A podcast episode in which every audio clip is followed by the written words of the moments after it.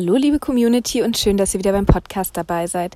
Mein Name ist Lena Lindau, ich bin Tierärztin für Kühe und ich habe mir für heute mal, oder, oder was heißt, ich habe mir überlegt, nee, stimmt gar nicht.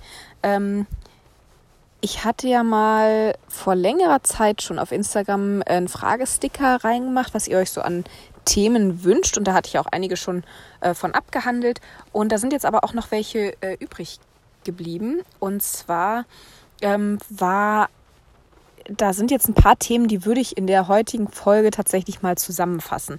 Und zwar ging es da um, mm, ich weiß nicht mehr ganz genau, wie es ausgedrückt war. Moment, vielleicht finde ich es hier sogar gerade. Ich muss mal schauen.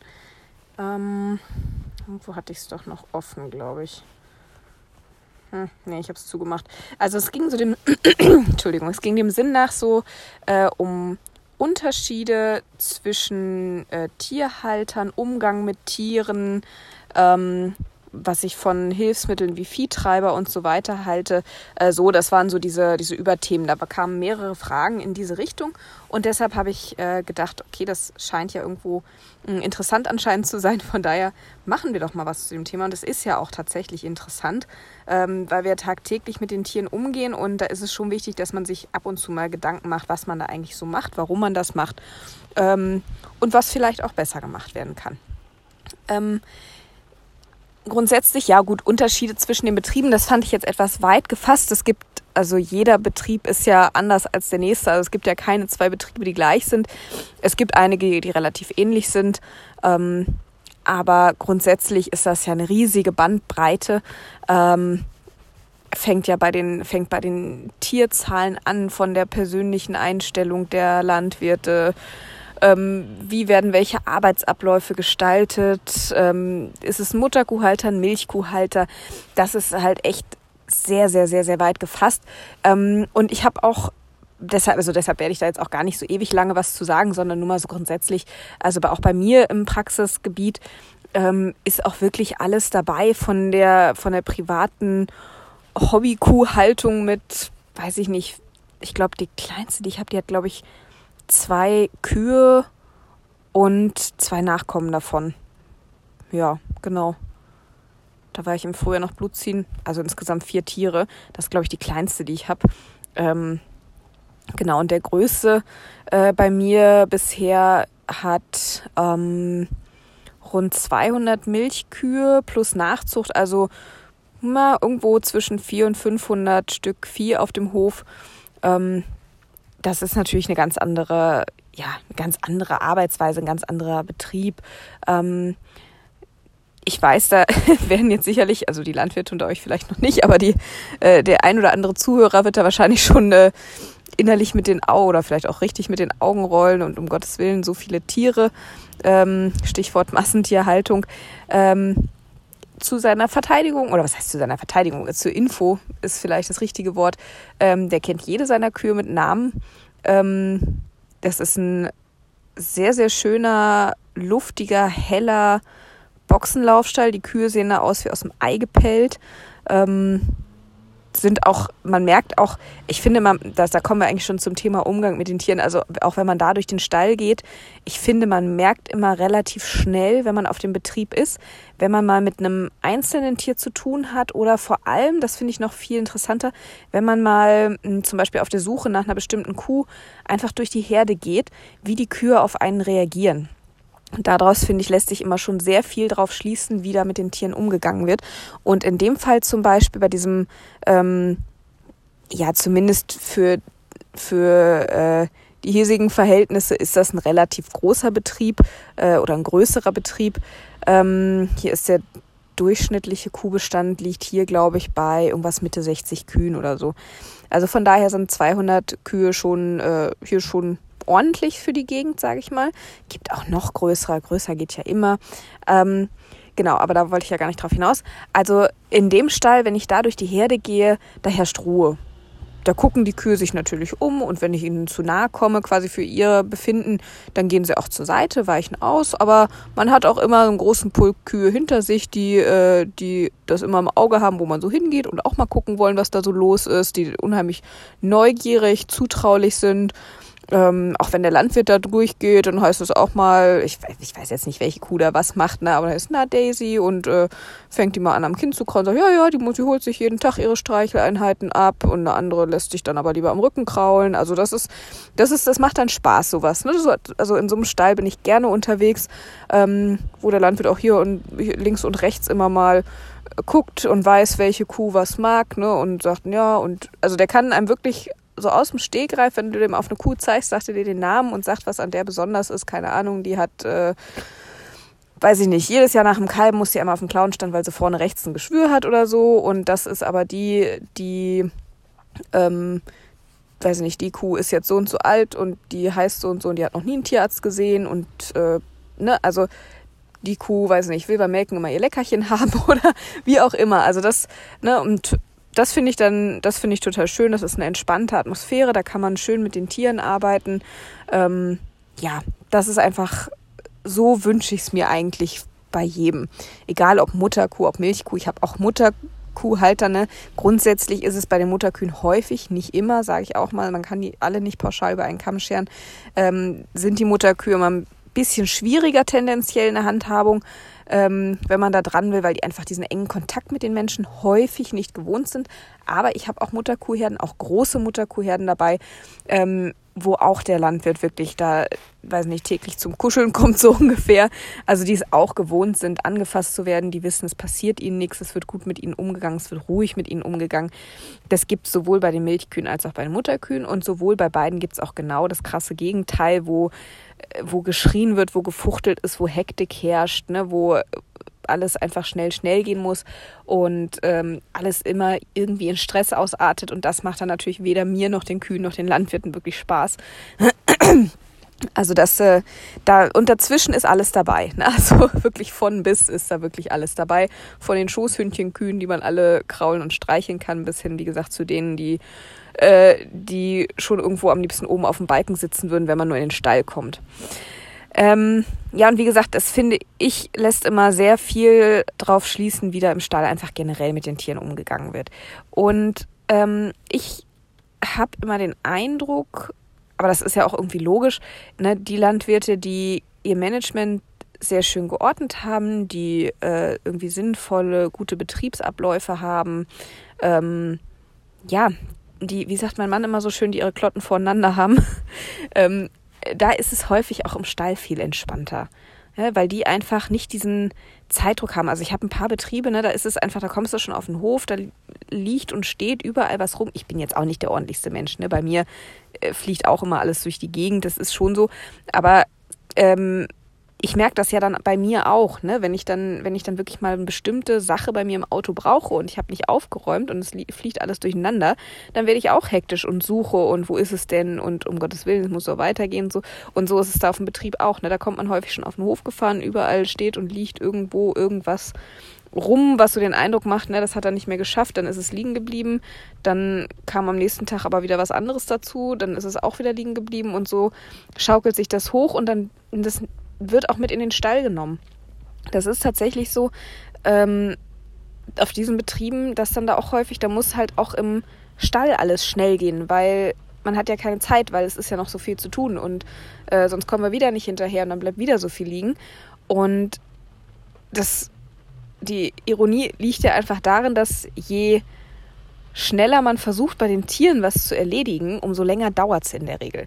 Weil die Tiere das einfach sofort mithaben. Wenn man unter Druck ist, wenn man im Stress ist, wenn es schnell, schnell gehen soll, dann dauert es in der Regel ewig. Ich habe mal so einen schönen Spruch gelesen, der trifft auch wirklich zu. Ich glaube, wenn ich mich richtig erinnere, war der von Monty Roberts, diesem Pferdeflüsterer, kennt vielleicht der ein oder andere von euch. Ähm, ich meine, dass das in einem Buch von dem habe ich als Kind mal irgendwie ein Buch von gelesen. Und ähm, da stand drin, also so sinngemäß, ich weiß nicht, ob es jetzt wortwörtlich so war, aber so sinngemäß, ähm, wenn du wenn du so tust, als hättest du nur eine Viertelstunde Zeit, dann wird es den ganzen Tag dauern. Aber wenn du so tust, als hättest du den ganzen Tag Zeit, dann dauert es eine Viertelstunde. Und genauso ist das tatsächlich. Wenn du, also wenn man bei den, auch bei den Kühen, wenn man da mit Ruhe rangeht, nicht hektisch wird, nicht schreit, nicht, nicht draufprügelt oder was auch immer, dann sind die Tiere einfach auch viel entspannter. Ne? Die haben nicht diesen Druck, merken, es sind halt einfach immer noch Fluchttiere und Druck erzeugt bei denen einfach Gegendruck oder Flucht, je nachdem, wie die Kuh auch äh, drauf ist. Ähm, und klar, auch von Kuh zu Kuh unterschiedlich, aber grundsätzlich hilft es in der Regel keinem, wenn man in irgendeiner Form hektisch wird. Ähm, das heißt jetzt aber nicht, dass man bei den Kühen alles mit äh, Haiti-Tai und Streicheln und Kraulen hinkriegt, sondern manchmal muss man halt auch mal einer Kuh sagen, wo es lang geht, so platt gesagt. Und da kommen wir jetzt eigentlich zu diesem Thema ähm, Zwangsmaßnahmen so ein bisschen. Ähm, weil natürlich, gerade wenn ich als Tierarzt komme, mache ich halt auch Sachen an den Tieren, die den Tieren nicht wirklich gut gefallen, die denen vielleicht auch Angst machen, was vielleicht auch mal kurzzeitig wehtut. Und ich kann ihnen natürlich einfach nicht erklären, was ich da tue, warum ich das tue und dass es eigentlich zum Besten für sie ist. Ne? Also es fängt ja schon bei Spritzen an. Ne? Die meisten Kühe, einige halten vorbildlich still, aber die meisten Kühe, die finden Spritzen halt so richtig scheiße und die fangen da das Zappeln an und springen hin und her, äh, wenn der Pieks kommt, äh, sodass man da echt ähm, ja, aufpassen muss, dass das ganze Zeug überhaupt irgendwie in der Kuh landet und nicht ähm, und man es nicht irgendwo, Gott weiß wo, in der Gegend verteilt. Und ähm, das kann ich halt der Kuh in dem Moment schlecht erklären, dass das halt ein Medikament ist, was ihr zum Beispiel, weiß nicht, irgendwelche Schmerzen nehmen soll oder eine Infektion heilen soll oder wie auch immer. Das kann ich dem Tier in dem Moment nicht erklären. Und das Tier kann in diesem Moment ja auch eine Gefahr für mich darstellen. Das ist, ich meine, so eine, so eine Milchkuh, eine ausgewachsene Milchkuh, die hat nun mal ein Lebendgewicht von na, 700 Kilo auf jeden Fall. Und ähm, da komme ich halt nicht gegen an. Das ist, da kann ich tun, was ich will. Ähm, wenn die auf mich drauf springt, dann bin ich platt. So. Und um das zu vermeiden, also diese Zwangsmaßnahmen, die sind in der Regel dazu da, die Tiere zu leiten, zu fixieren, ähm, aber auch zum Schutz sowohl der Tiere als auch der Menschen, die mit den Tieren zu tun haben. Und deshalb sind die schon auch wichtig, sollten aber natürlich immer angemessen und mit Bedacht und gezielt eingesetzt werden. Ähm, grundsätzlich zu diesen Zwangsmaßnahmen zählt eigentlich alles. Ich hatte es eben schon angesprochen, auch Fixierung, also selbst ein Fressgitter zählt so gesehen oder ein Halfter zählt äh, zu Zwangsmaßnahmen, wenn man es so will. Also im engeren Sinne, ja, oder was heißt im engeren Sinne, zählt einfach dazu. Ähm, aber ich denke, das ist nicht das, worauf die Frage abzielte, sondern da ging es tatsächlich um andere äh, Geschichten. Ich habe jetzt mal ähm, auch in, in, ein paar Vorlesungsfolien noch von der Uni von früher mal geschaut. Äh, da gibt es ja so ein schönes Fach Probedeutig nennt sich das. Da lernt man sowas wie, wie hält man ein Tier richtig fest, wie ähm, untersucht man ne, die allgemeinen Untersuchungen, aber auch so ein bisschen Arbeitsschutz gehört dazu. Ähm, da habe ich mich nochmal so ein bisschen durchgeklickt. Äh, klar, da kommen auch Sachen wie Fressgitter und Kuh. Äh, Fressgitter und Kuh. Fressgitter und Co. auch ein schöner Versprecher. Ähm, und ich denke, was schon mal interessant ist, einfach an Zwangsmaßnahmen ist auf jeden Fall, was, womit ich ja auch täglich zu tun habe, Führen und Treiben von Rindern. Ähm, Treiben finde ich persönlich immer ein bisschen einfacher als Führen, ähm, weil das Führen eigentlich, hm, ja, jetzt wird es schwierig. Also die Kühe haben ja genau wie wir so bestimmte Zonen, sage ich mal, um ihren Körper rum. Ne? Die haben so, ein, so ein, äh, eine relativ weite Zone, so diese Wahrnehmungszone, ne? wo sie uns ja, wahrnehmen, wie der Name schon sagt, ne? wo sie uns sehen, zur Kenntnis nehmen, aber ansonsten nicht weiter beachten. Ne? Das ist einfach so ein, alles klar, da steht jemand, ich fress mal weiter. Oder ich bleibe hier einfach weiter liegen. Und je dichter ich an die Kuh eben rankomme, ne, da gibt es äh, die haben ja, ihr kennt das, ich will jetzt nicht, will das jetzt nicht ganz im Detail jetzt äh, hier äh, platt treten, aber ihr kennt das ja von euch selber, wenn ihr irgendwo ähm, steht, euch mit wem unterhaltet. Das macht einen Unterschied, ob der zwei Meter von euch wegsteht oder einen halben Meter. Ja, also irgendwo gibt es da so einen, so einen persönlichen Wohlfühlbereich, wo man dann sagt, okay, wenn der jetzt noch näher kommt, dann will man am liebsten oder manchmal macht man es auch reflexartig einfach einen Schritt zurückgehen, weil das ist irgendwie zu dicht. Da fühlt man sich nicht mehr wohl, das ist irgendwie. Mh, mm, Nee, ist nicht so richtig. Also ich kenne eine Einteilung, das ist eingeteilt eben in Wahrnehmungszone, Fluchtzone und Angriffszone. Es gibt aber auch noch eine andere Einteilung für. So, jetzt kam hier bei mir natürlich wieder der obligatorische Anruf dazwischen. Ähm, genau, also es gibt so eine Einteilung eben, wie gesagt, mit den ähm, Wahrnehmungszonen, Fluchtzonen und Angriffszonen. Es gibt aber auch noch eine andere Einteilung, wo die ein bisschen anders benannt sind. Auch Wahrnehmungszone und dann ich weiß nicht mehr, irgendwie Bewegungszone oder so, ich komme nicht mehr ganz drauf. Aber letzten Endes der, der Sinn ist, das gleich, ist der gleiche. Ne? Je dichter man ans Tier rankommt, desto mh, mm, größeren Druck quasi übt man ja auf das Tier irgendwo aus bis man irgendwann zu diesem Punkt kommt, wo das Tier ausweichen möchte. Und das macht man sich eben beim Treiben zunutze, dass man eben ähm, sich dem Tier so weit nähert, bis das Tier eben eine Ausweichbewegung macht und man dann eben aber den Abstand immer wieder aufschließt, sozusagen, um das Tier in Bewegung zu halten. Mm, das ist jetzt, da bin ich jetzt kein Experte. Es gibt da so ganz tolle, ähm, ganz tolle Fortbildungen und Seminare mit diesem Low Stress äh, Stockmanship, habe ich glaube ich schon mal drüber erzählt, habe ich mal mitgemacht. Ist, ähm, das ist ganz, ganz super. Also das kann ich echt jedem empfehlen. Da möchte ich mich auch gerne noch ein bisschen tiefer mit beschäftigen, weil ich das äh, ganz faszinierend fand. Und ähm, da äh, wird auch gesagt, ne, man soll dann auch den Druck immer wieder mal wegnehmen, damit das Tier auch quasi so eine Art, wie so eine Art Belohnung dann auch hat und merkt, okay, das ist das, was ich tun soll. Also wenn ich mich, wenn ich mich quasi in diese Richtung fortbewege, wird der Druck wieder weggenommen. Das heißt dann, das ist dann quasi diese, diese angenehme Verknüpfung. Ne? Wenn ich dass wenn ich, wenn, wenn der Mensch von dort kommt, auf mich zukommt, dann soll ich da hingehen. Und wenn ich das dann mache, dann ist der Druck wieder weg und mir und ich fühle mich wieder wohler, so ungefähr. Also vom, vom Sinn her quasi.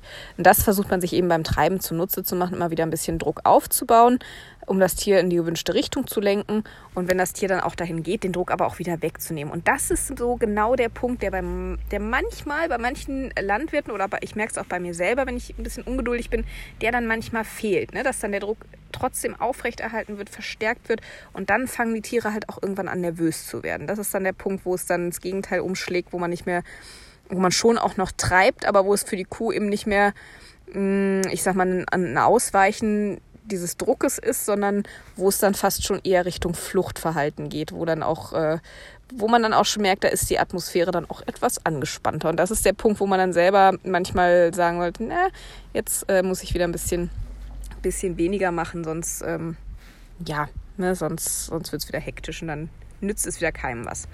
Ja, wie gesagt, führen finde ich ein bisschen schwierig, weil eigentlich, wenn man ähm, ich sag mal, wenn man in der vorderen Hälfte des Tieres in die gleiche Richtung wie das Tier geht, das bremst halt eigentlich eher, als dass es ne, beim Treiben geht, kommt man ja eher von schräg hinten ähm, und baut da den Druck auf, sodass das Tier vorwärts geht. Und beim Führen ist es ja genau andersrum. Ne? Dann versuche ich das Tier ja irgendwie mit in meine Richtung zu lenken. Das ist eigentlich eine, das, das ist was, was das Tier auch erstmal begreifen muss, dass es dann trotzdem in die gleiche Richtung gehen soll wie wir, weil das eigentlich eher eine, eine Geschichte ist, die das Tier eher bremsen würde normalerweise beim Treiben jetzt. Ne? Wenn ich dann in die vordere Hälfte des Tieres komme und nicht in die gleiche Richtung bewege, dann bremst, das, dann bremst die Kuh normalerweise eher ab.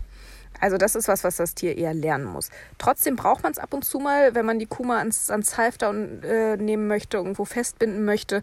Ähm, gerade beim zum Beispiel ich brauche das regelmäßig. Gut, manchmal, wenn die Kuh schon im Fressgitter steht, ist es einfacher, das Halfter anzulegen und die zur Seite zu binden. Ne, wenn ich zum Beispiel ähm, einen Venenzugang brauche am Hals, dann ist es halt, dann wird die Kuh am Halfter zur Seite gebunden.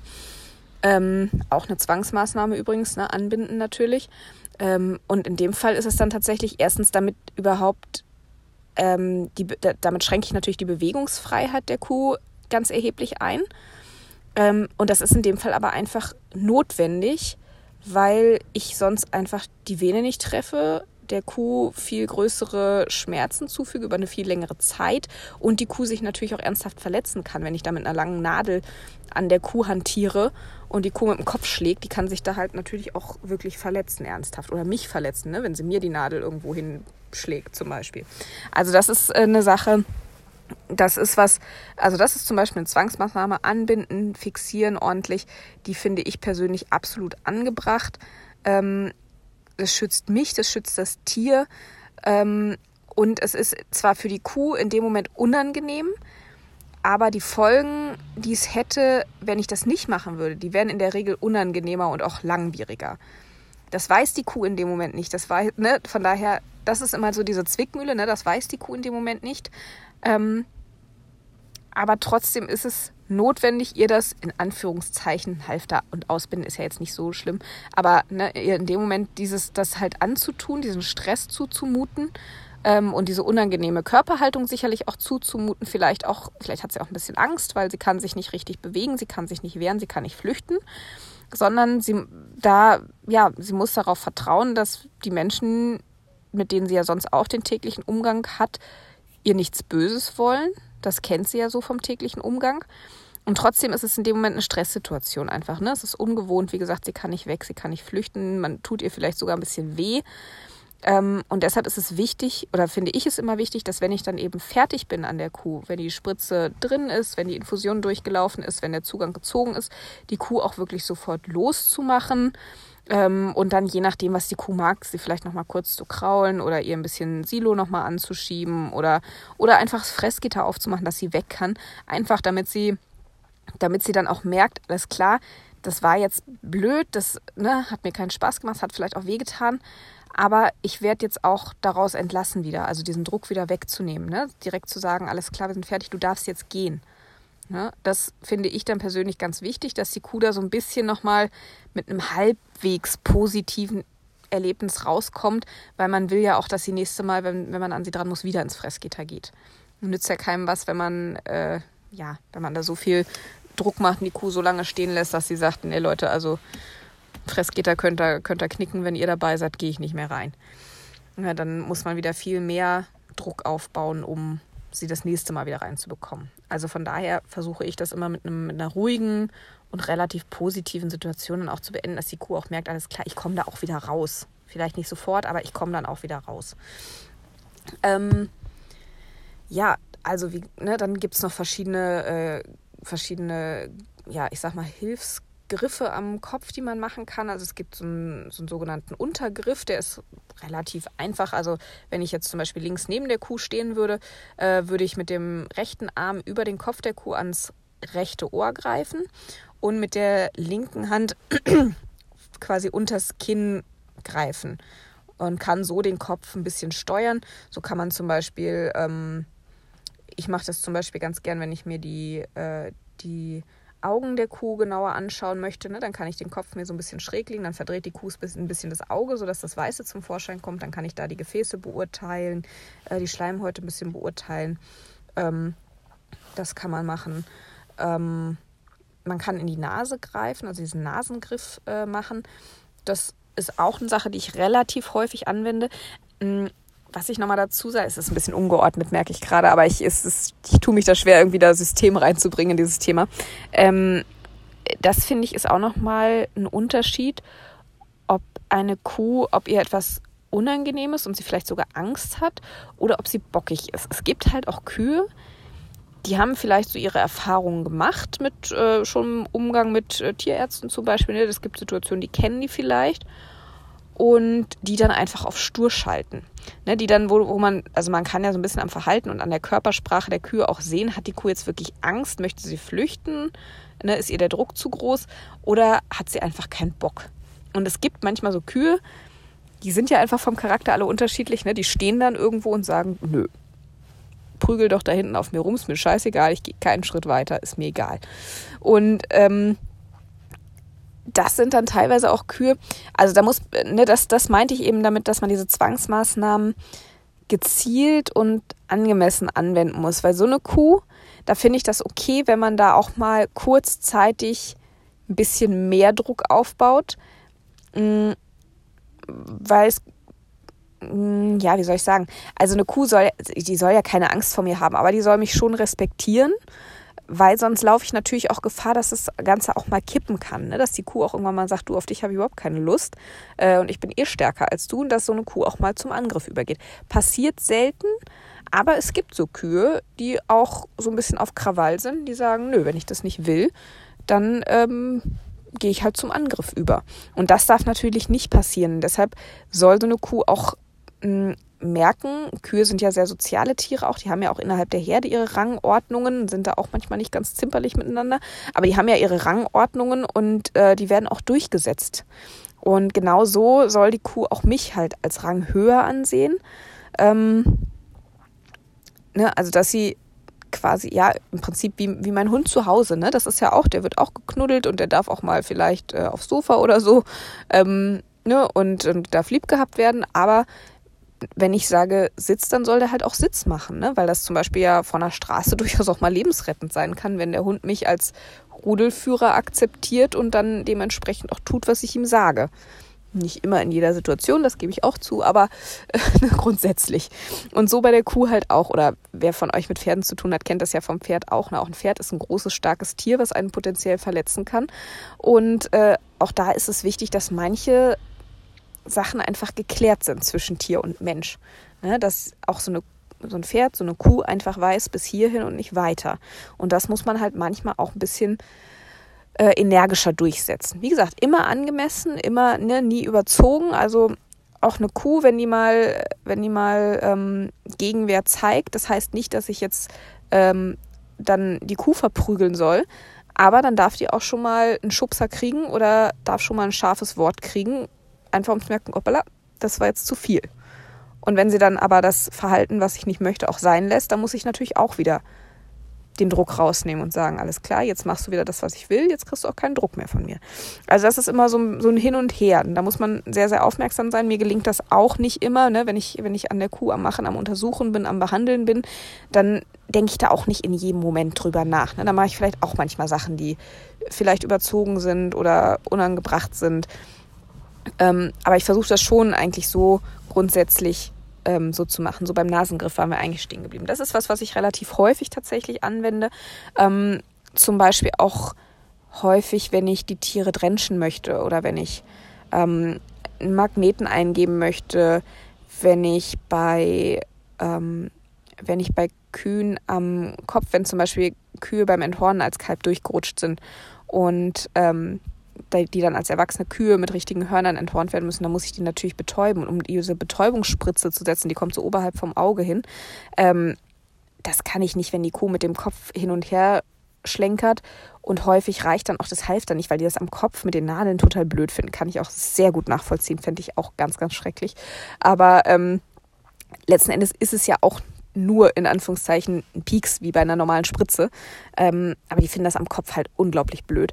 Und äh, da setze ich dann zum Beispiel auch häufig mal so eine Nasenbremse, entweder Nasengriff einfach. Bei manchen Kühen reicht es, wenn man so in die Nase packt. Und bei manchen äh, setze ich aber auch wirklich eine Nasenbremse ein. Ähm, so eine Zange quasi, die man dann, mit der man die Nasenscheidewand festhält. Äh, dann auch natürlich nur so lange, wie ich zum Beispiel diese Spritzen setze. Und wenn die Spritzen da sind, dann wird das Ding auch sofort gelöst. Der Halfterstrick wird ein bisschen gelöst, dass sie sich wieder ein bisschen freier bewegen kann, dass sie merkt, alles klar, jetzt ist der Druck weg, jetzt kann ich mich wieder ein bisschen entspannen. Ähm, ja, und dann gibt es natürlich noch, und ich glaube, das ist das, wo die Frage eher darauf abzielte, ein bisschen, wie soll ich das sagen, etwas, mh, hm, ja, einfach Hilfsmittel, Hilfsgriffe und so weiter, die wirklich mit Vorsicht eingesetzt werden sollten. Mm, ich denke, das mit das harmloseste von denen ist wahrscheinlich noch der Kniefaltengriff bzw. der Schlagbügel. Kennen viele von euch so Metallbügel, den man eben in die Kniefalte unten einhängt und oben über die Wirbelsäule schiebt, der dann eben die Kniefalte so hoch zieht. Ähm, ne, äh, für Kühe, die eben ein bisschen schnelle Füße haben, die gern mal treten. Und da ist das auch so eine Sache, das ist halt auch ein Gerät, was ich wirklich nur dann einsetze, wenn es eben dazu dient, mich zu schützen.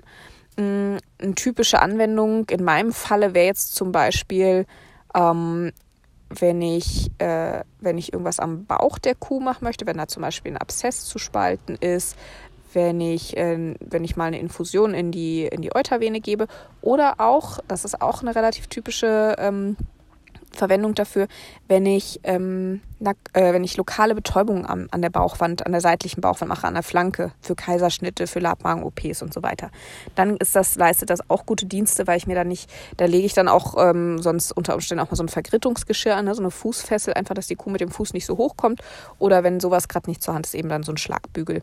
Einfach für mich zur Sicherheit dass ich da keinen Tritt abkassiere, wenn ich, äh, wenn ich der Kuh eigentlich was Gutes möchte, nämlich eine lokale Betäubung setzen vor der OP. Ähm, aber wie gesagt, das ist einfach auch was, was die Kuh nicht versteht und dann ist so ein Schlagbügel durchaus angebracht.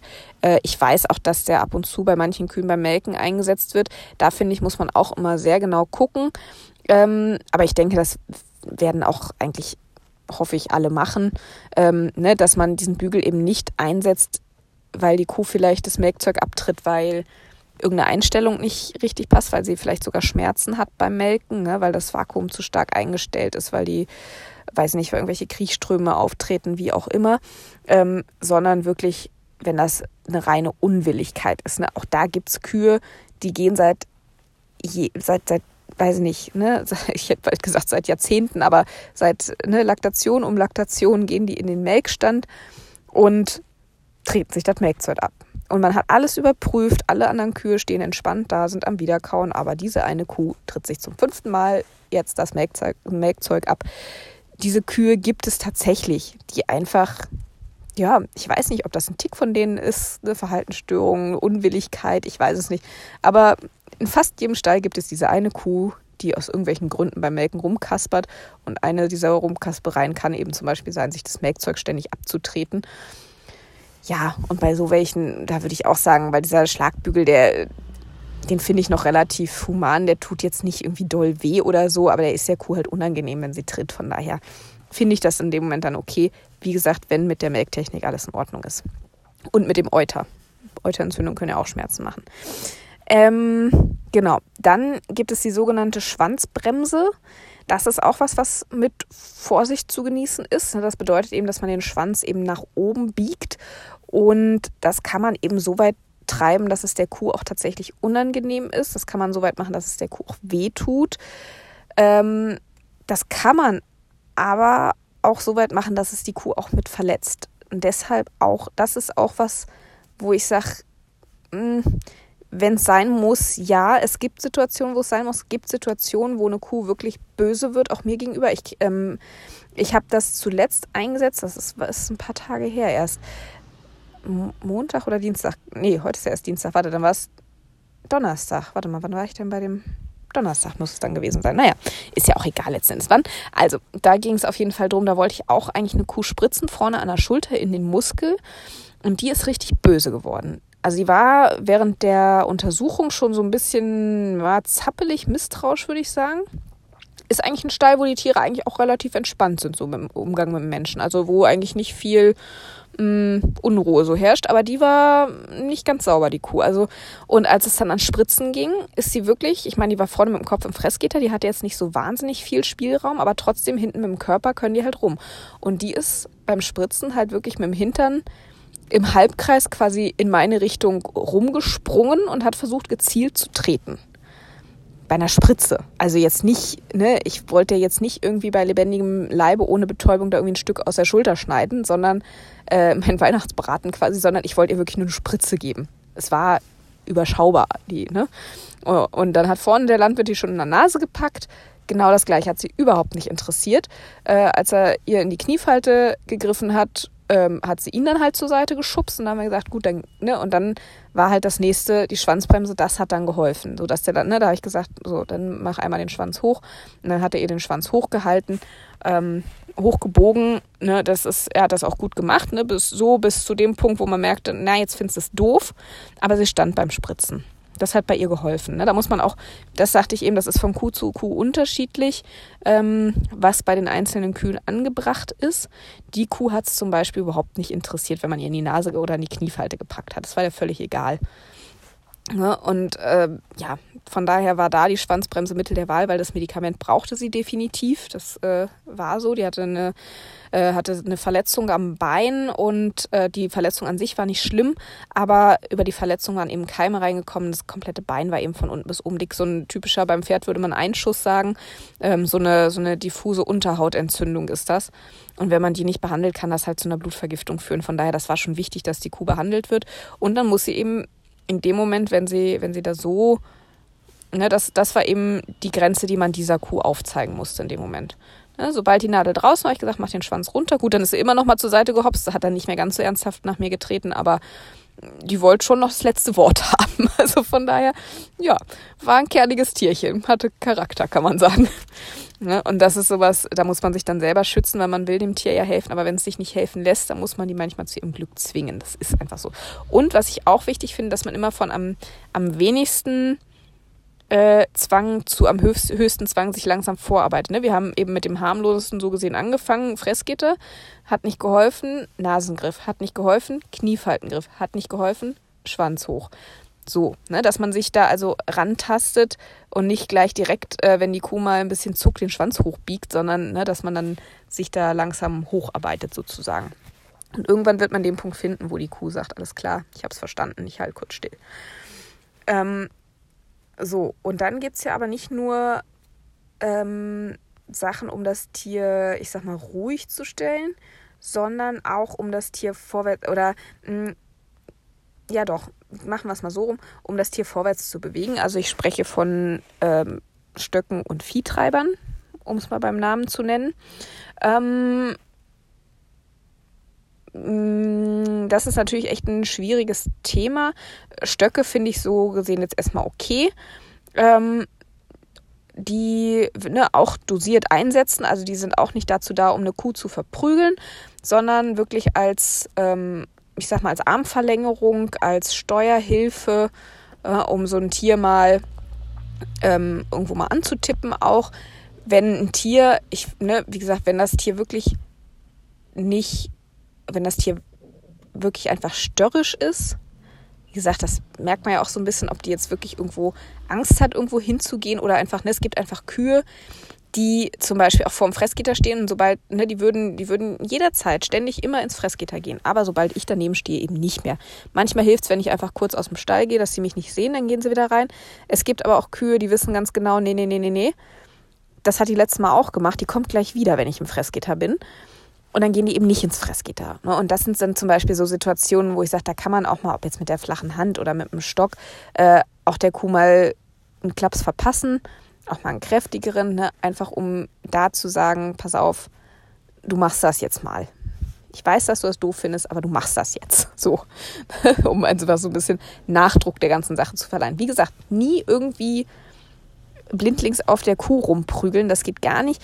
Ich habe auch schon mal einer Kuh wirklich ordentlich eine übergezogen, aber die war einfach ein Begriff, mich umzurennen. Das war so eine Art Notwehrreaktion von mir. Da habe ich auch in dem Moment überhaupt nicht drüber nachgedacht, sondern die ist einfach blind, ne, die hatte äh, da konnte sie in dem Moment auch nichts für. Die ist, äh, ist so ein bisschen von den Treibern, die sie irgendwo hintreiben wollten, so ein bisschen in, die waren eben nicht ruhig am Treiben, sondern hektisch am Fuchteln und Schreien und äh, die Kuh ist halt einfach die Nerven verloren und rannte aber nun mal direkt auf mich zu und der habe ich dann tatsächlich mit dem Stock mal einen übergezogen, aber einfach damit sie mich nicht platt rennt, das, weil das wäre echt böse ausgegangen. Aber grundsätzlich sollte man natürlich definitiv nicht einfach sinnlos auf den Kühen rumprügeln mit so einem Stock, sondern, ne, wie gesagt, gezielt äh, mal einen Klaps, gezielt mal irgendwo antippen um sie in eine Richtung zu lenken oder um wirklich mal dem Treiben, wenn das normale, in Anführungszeichen, Treiben nicht reicht, da mal ein bisschen Nachdruck reinzubringen, zu sagen, doch, ich will wirklich, dass du dahin gehst. Ähm, Viehtreiber ist nochmal eine andere Nummer. Da gibt es natürlich auch gesetzliche Vorschriften, die sind auch an sich nur beim Verladen und äh, auf dem Weg zum Schlachten erlaubt, aber auch da nur bei Rindern, ich glaube über einem Jahr, nur auf den großen Muskelgruppen äh, hinten an, an einer Gruppe oder ich weiß nicht, ob Schulter erlaubt ist, bin ich mir jetzt gerade ehrlich nicht sicher, aber zumindest hinten an den äh, Hinterbeinen, ne, an den großen Oberschenkelmuskeln und auch nur, ähm, nur kurz. Ne? Also man darf da jetzt nicht einfach draufhalten, sondern die sind mal so zum Bzzt, ne, anschieben quasi. Ähm, also da gibt es schon gesetzliche Vorschriften, das ist auch meiner Ansicht nach absolut richtig und gut so. Ähm, mal äh, kurz Klartext gesprochen. Ich setze die Dinge auch ein. Ich mag die Dinger nicht wirklich. Die sind für mich echt immer aller, aller, aller, allerletztes Mittel. Wirklich allerletztes Mittel. Aber es gibt Situationen, da haben die meiner Meinung nach ihre Berechtigung. Da dürft ihr gerne anderer Meinung sein. Wie gesagt, ich bin da auch immer, ne, wenn der Landwirt schon guckt und sagt, ne, soll, ich, soll ich den holen? Na, dann gucken wir uns halt meist kurz betreten an und dann heißt ja, komm, probieren wir das nochmal. Und das sind aber auch wirklich, also bei mir als Tierarzt, ne, in der Landwirtschaft selber, im täglichen Betrieb gibt es da sicherlich andere Situationen, aber jetzt für mich als Tierarzt gibt es ein paar Situationen, ähm, da sind die, wie gesagt, ich setze sie nicht gerne ein, aber äh, ich habe schon die eine oder andere Kuh gehabt, der hat dieses Ding tatsächlich auch irgendwo mehr oder weniger mit das Leben gerettet. Ähm, ich habe gerade zwei Situationen im Kopf, wo ich das Ding mal eingesetzt habe. Ich setze sie wirklich selten ein. Aber ich habe gerade zwei Situationen im Kopf, wo ich sie mal eingesetzt habe. Das eine war, da ist eine Kuh im Melkstand hingefallen. Ähm, da bin ich hingerufen worden, weil die einfach nicht mehr aufgestanden ist ähm, ne, auch mit, mit Zuruf, mit, mit auch mal einem kräftigen Klaps auf den Rücken und so. Die hat, die ist einfach nicht mehr aufgestanden. Und äh, wir haben sie dann so gut es ging, wir haben sie einmal auf die linke Seite ein bisschen gesetzt, ein bisschen auf die rechte Seite gewälzt, um mal zu gucken, ob die sich irgendwo was getan hat, ne? ob ein Bein kaputt ist. Irgendwas kann ja sein, ne? um Gottes Und dann kann sie ja auch einfach nicht aufstehen. Es war aber nichts. Sie hat eine Infusion im Melkstand bekommen, sie hat Schmerzmittel im Melkstand bekommen, die war mitten in der Laktation, die hatte auch kein, die hatte auch sicher kein Milchfieber, also das, das sah ganz anders aus. Die ist einfach irgendwie ausgerutscht und hingefallen halt beim, beim Rausgehen. Ähm, ja, und dann lag die da. Und äh, was soll man denn jetzt machen? Ne? Also man kann die Kuh ja, äh, ja, man will die ja dann auch nicht über diesen rauen Betonboden dann da rausziehen oder so, dann, dann reißt die sich ja alles auf. Ne? Dann kann man sie auch gleich, äh, sag ich mal, fast an, an Ort und Stelle erschießen. Also das nützt ja auch kein was. Das war eine, wo wir, nachdem wir wirklich abgeklärt hatten, dass nichts ernsthaft verletzt ist, dass die Kuh ne, dass sie eigentlich alle vier Beine bewegen kann. Man kann das ja auch testen, ob sie die Beine bewegen kann überhaupt, ne, indem man dann mal zieht und einen Gegenzug provoziert oder sowas. Mm, die hatte in allen vier Füßen Gefühl, die konnte alle Beine bewegen. Die hat eine Infusion bekommen, der Kreislauf war stabil. Wir hatten tatsächlich einfach den Eindruck, die hatte so ein bisschen Angst aufzustehen, weil sie jetzt hingefallen war, wollte sie irgendwie nicht mehr aufstehen, weil sie sich da unsicher gefühlt hat. Also Fußfessel dran gemacht, damit sie hinten nicht ausgritschen kann. Das ist natürlich ganz wichtig. Man muss das dann so. Und das war dann der Moment, als wir einfach gemerkt haben, ne, weil die hat auch auf, auf Zurufen, auf, ne, auf den Rücken hauen mal. Das sind so Sachen, wo so eine Kuh ja normalerweise dann irgendwann sagt, ja komm, alles klar, ich stehe auf, ja, hört auf zu nerven. Nix, ne? Die hat da gelegen und hat gesagt, nee, ich will nicht weil ich falle bestimmt wieder hin, so ungefähr. Die waren so einer Schockstarre einfach. Und bei der haben wir dann tatsächlich mal den Viehtreiber geholt und die brauchte auch tatsächlich nur einen kleinen Anpiekser damit. Und dann ist sie aufgesprungen und hat auf einmal gemerkt, hoppla, meine Beine funktionieren und ist aus diesem Melkstand rausgelaufen. Ist dann auch auf Stroh gekommen, war noch auf zwei Tage auf Stroh, bis wirklich alle sicher waren, dass mit der Kuh alles in Ordnung ist. Ähm, aber das war so eine, die, die brauchte diese, ich drück's mal positiv aus, Motivation tatsächlich, um zu merken, ah, es funktioniert ja alles bei mir, ich kann ja hier raus. Die wäre da einfach liegen geblieben. Wir haben die nicht, also ja, wir wussten uns auch einfach keinen Rat mehr. Und das Zweite, und da tut's mir eigentlich immer noch viel mehr leid, wenn ich das da machen muss, ähm, das ist tatsächlich, und das ist auch echt nicht schön, ne? das ist während einer Geburt. Ähm, aber es gibt dann Momente, wo sich so eine Kuh einfach fallen lässt in der Geburt häufig. Ne, wenn ich da Geburtshilfe leiste, wenn das Kalb falsch liegt, wenn ich da irgendwelche Korrekturmaßnahmen an dem Kalb mache, dann gibt es häufig den Punkt, wo, wo irgendwie Druck aufs Becken kommt oder was und die Kuh lässt sich einfach fallen. Und das ist ja auch verständlich, weil die natürliche Geburtshaltung so einer Kuh ist ja auch im Liegen. Und natürlich hat die während so einer Geburt auch durchaus mal Schmerzen und Stress und ne, es geht nicht voran, das ist alles nicht schön.